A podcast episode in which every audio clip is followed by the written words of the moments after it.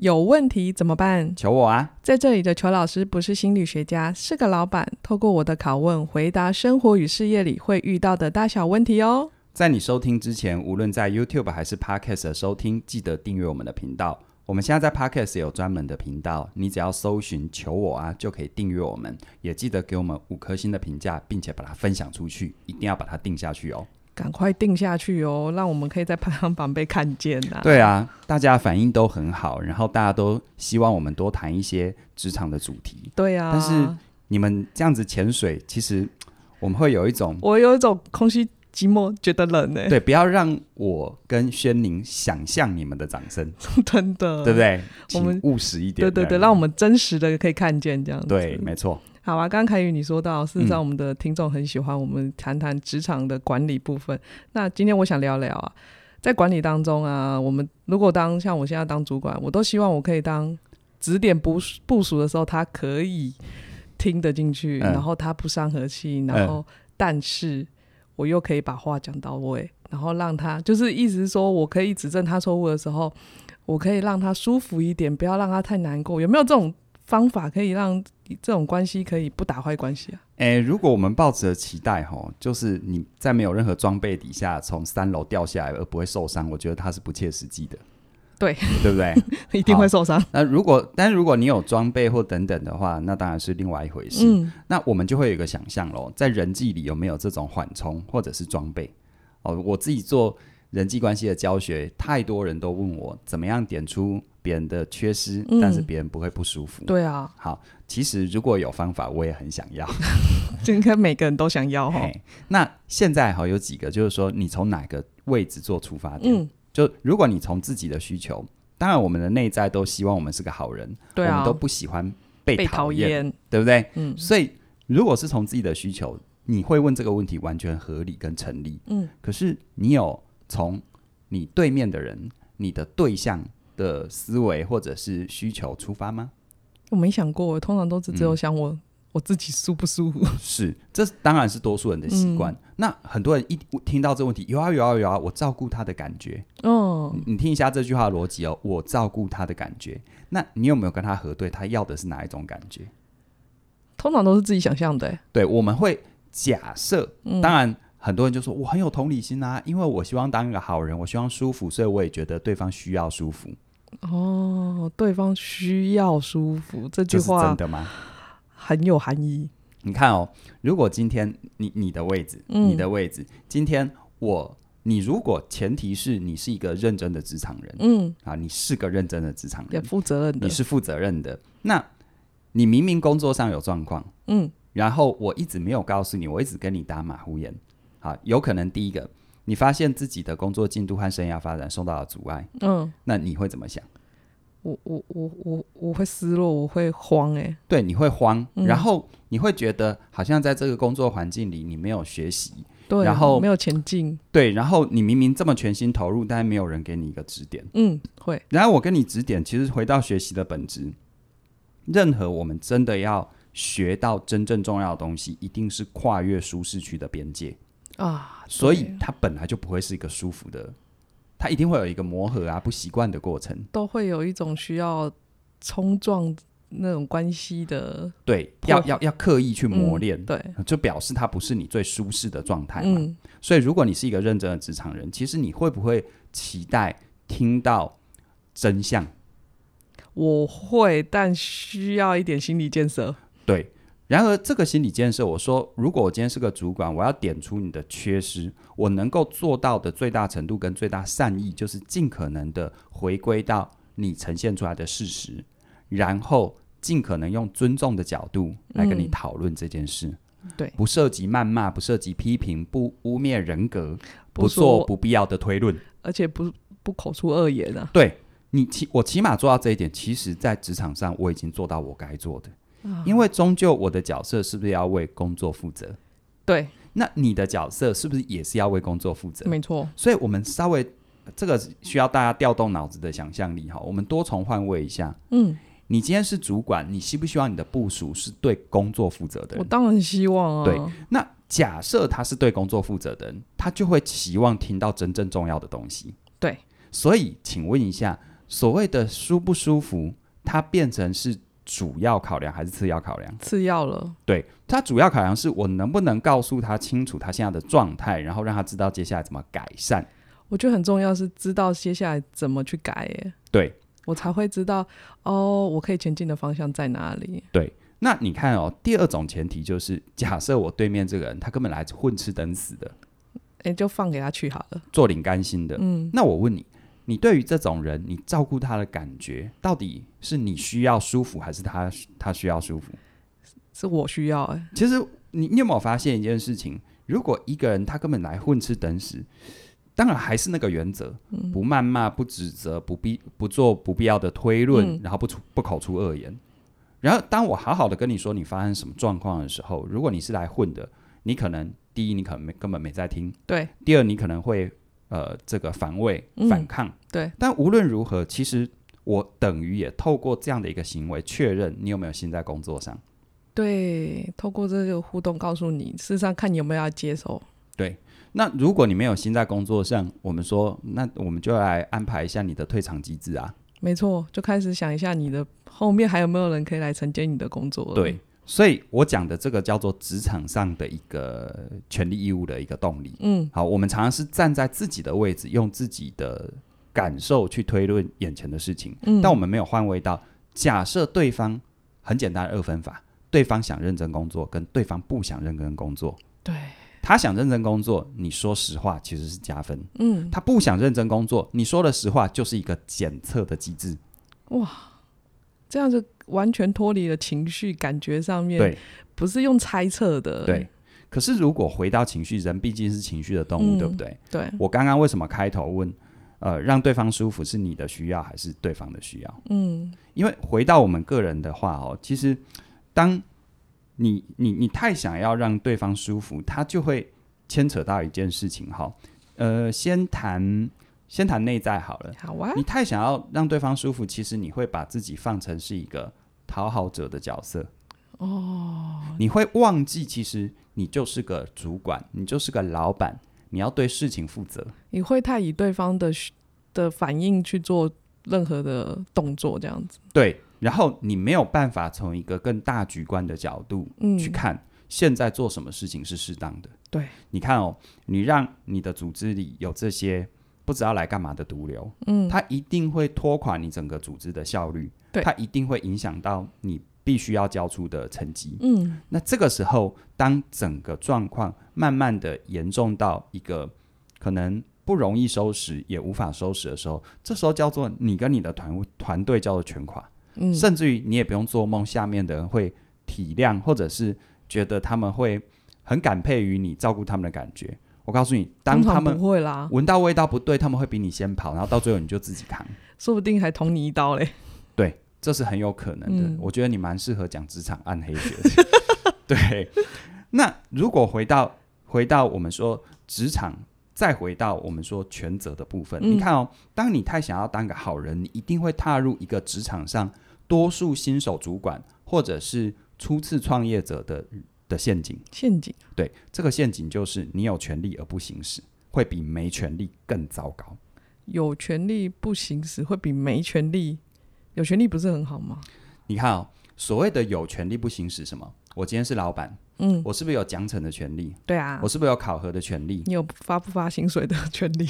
呃，这个是义务，这不是权利。好，对对，他只要呃符合规定、符合劳劳劳基法等等，这本来就我该做的。嗯、但我一定有这些权利嘛？嗯。但你看哦，如果今天我负责我的工作范围，哪怕是一个小主管，你在负责的工作范围里面，你本来就要分派工作给你下面的人。嗯，对啊。然后他们。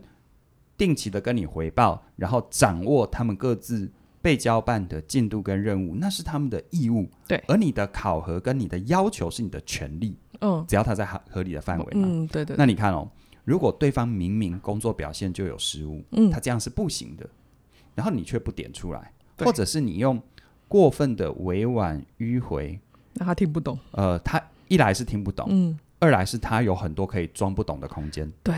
对不对？嗯，你没有做这件事情，那请问你是不是就等于你有了权利，但你没有行使这个权利？对，没错。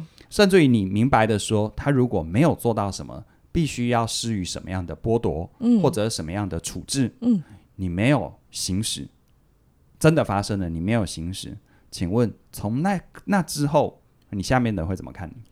通常啊，就 get 皮皮呀，然后要么就是反正你反正你都会原谅我，反正你也都没在管我，就、啊、我就我就放烂好了。对，他从此以后会对于你的所谓的权威要求，他是置若罔闻的。对，然后当你做了这件事，你平行的单位会怎么看你？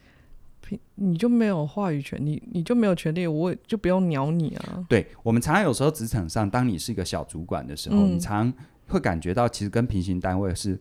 尤其业务单位跟别的业务单位会有那个踩线的问题。嗯，那别人为什么不踩别人线？为什么老踩你的线？很简单嘛，你看你你的行为就释放一个讯息，叫你没有担当嘛。对啊，你自己家里的你都不敢行使权利了，嗯，那别人当然就把筷子伸到你的碗里啊。对，那再来你上面的会怎么看你？如果你有权利不行使的话，我要你干嘛？对，你说到一个完全正确的 OS，我要你干嘛？我自己来不就好了吗？对，我自己来比较好。然后另外一个思维更可怕的就是说，如果凡事都要我自己来，那那那那那那，其实你知道，对老板来说，当他心里有我要你干嘛的时候，他也不一定会马上把你干掉，不会啊，不一定会马上把你冰冻。对，哦，他可能心中还会给你一个缓冲区，让你去证明你还是有功能的。嗯，但是如果当他心理状态已经变成是我来就好，嗯，那说实在一点。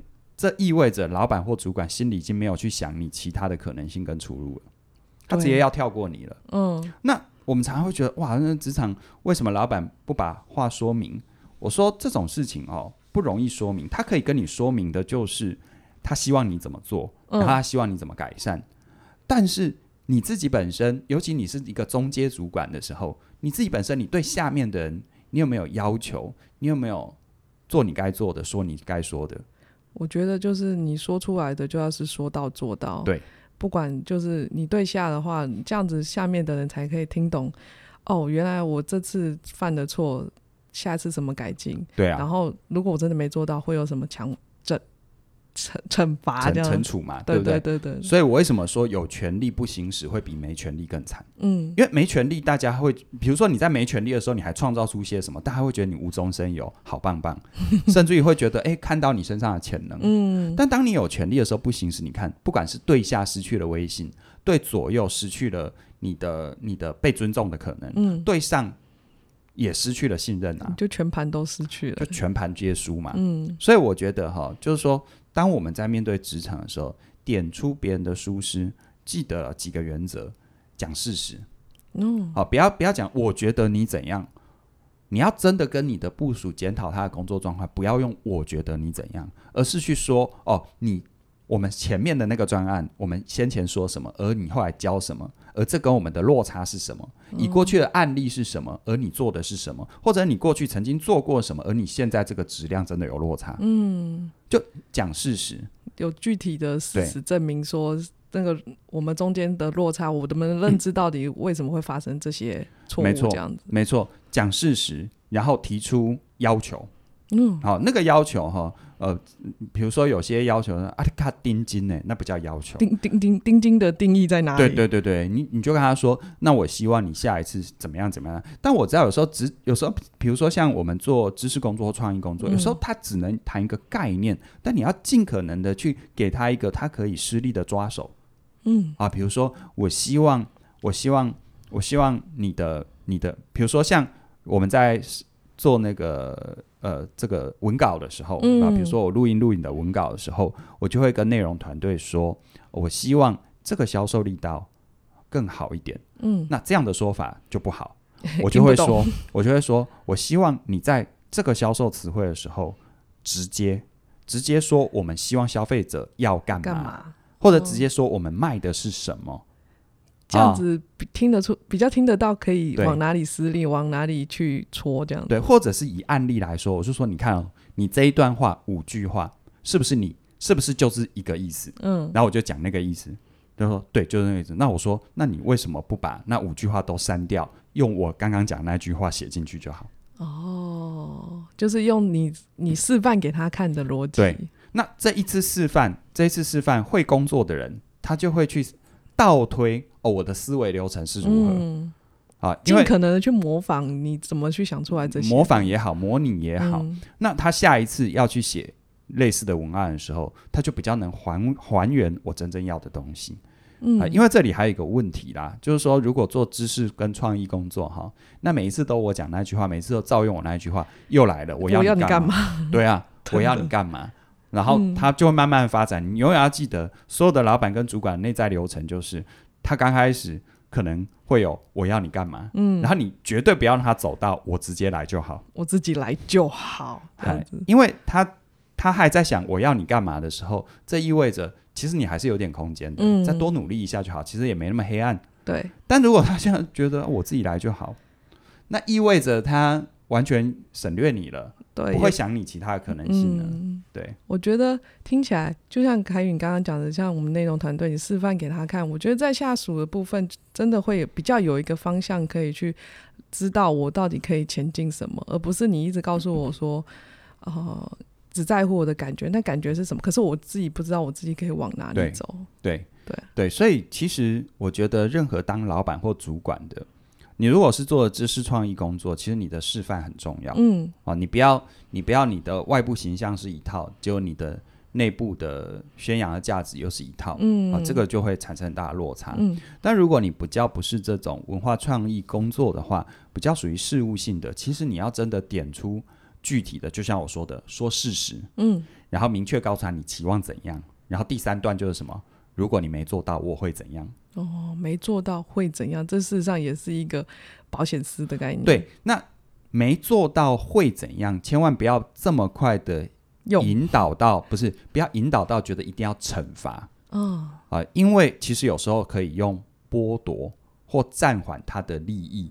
你可以帮我举个例子吗？比如说，我举个例子啊，就是呃，我我你现在这个状况是这样，那我希望你怎么样改善？嗯，那如果你真的觉得嗯，讲到这里还不够，他还是皮绷得不够紧。嗯，我说下一次或者是接下来的这个报告如果没有看到这样，那我可能就要慎重的考虑你在这一季度的那个那个评优奖金哦，类似像这种。好，或者是你可能呃某个呃我们的绩优的特休，我可能就不肯，我就没办法准予给你。OK，你在绩绩效考核的部分，我就会对多加考量这样子。其实，在职场上，他比较没办法用法律什么给他什么有期徒刑，没办法啦，因为哪有这种？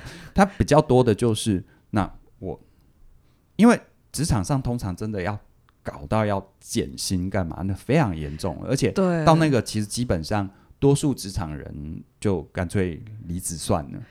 对，通常到那个阶段，基本上对被减薪的人，事实上也可能已经在盘算着我对怎么去退场，我怎么去找下一份工作。对对对，所以比较多的就是因为都会有一些福利，嗯，都有一些 bonus 或者是一些未来的发展可能性，嗯，甚至于比如说，那你如果这样的话，我们我们这我们我们今年度的那个。呃，那个可能主管考核，我就没有办法把你写在名单里。哦，这句话就清楚了嘛？好清楚。你没有写在名单里，就表示你根本没有机会嘛。嗯，对不对？那如果你还是想要升主管的话，那你你就要把握啊啊！你如果是这样的话，你就只能明年再来啊。嗯，我觉得事实上有时候会觉得后面这一段给奖惩这部分，好像是会有一种会做要做坏人。可是如果我们要回到一个事实的前提，我们都是希望。工作可以被做好，我们都是要负责任的，所以那关键不是要对方舒不舒服啊。我们事实上就是，我觉得要换一个思维，是我们希望我们都事情能做好。如何让事情可以做好？嗯、那我们能怎么提出要求？对啊，其实比较年轻的朋友可能会把那个舒不舒服比较比较放大。嗯，就是就是呃，我的主管或我的老板跟我说的，我我重不重听，就比较大。那这个我没什么好评论的，因为我也曾经走过那个阶段。嗯、对啊，但是我后来慢慢越来越有经验，越来越成熟。我会把我会把舒不舒服比较定义在他对方说的是不是一个事实。嗯，那他有没有试着让我知道，如果我这么做的后果，或我如果不这么做的后果？嗯嗯，因为永远有一个前提啦，就是如果我们要花很多力气去讨论。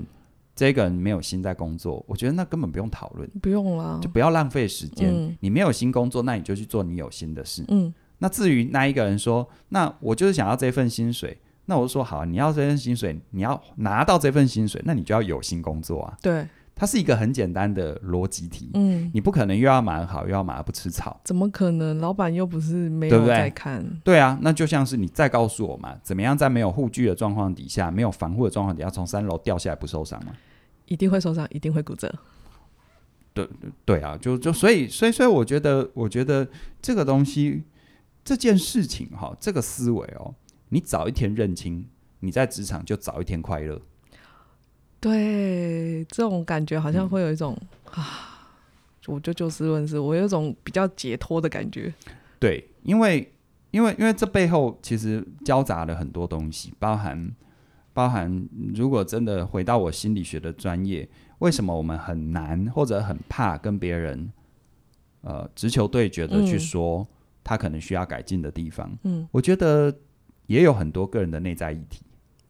啊，呃，因为他可能会回想到自己成长经验当中的很多很多的状况，嗯。啊，比如说他可能在成长的经验当中，他曾经有很直白的说自己的想法、自己的批判的时候，嗯，然后被被排斥、被排拒，哦，甚至于。过去有被霸凌的经验或等等，这都会影响一个人在成年之后，他比较不敢面对这所谓的冲突。对，对不对？对，好，他都会选择先躲着。没错，没错，没错。那我说，我说，如果你觉得你是要辞掉工作，然后给自己几年的时间修复你自己，再回到职场，我觉得那非常的不务实。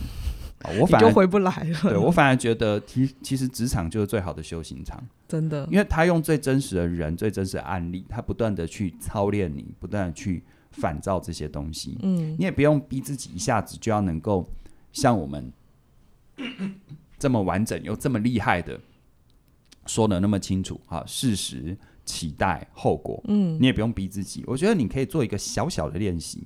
这小小的练习就是我在教学里面常讲的，你先练习一件事情就好，叫做建构事实。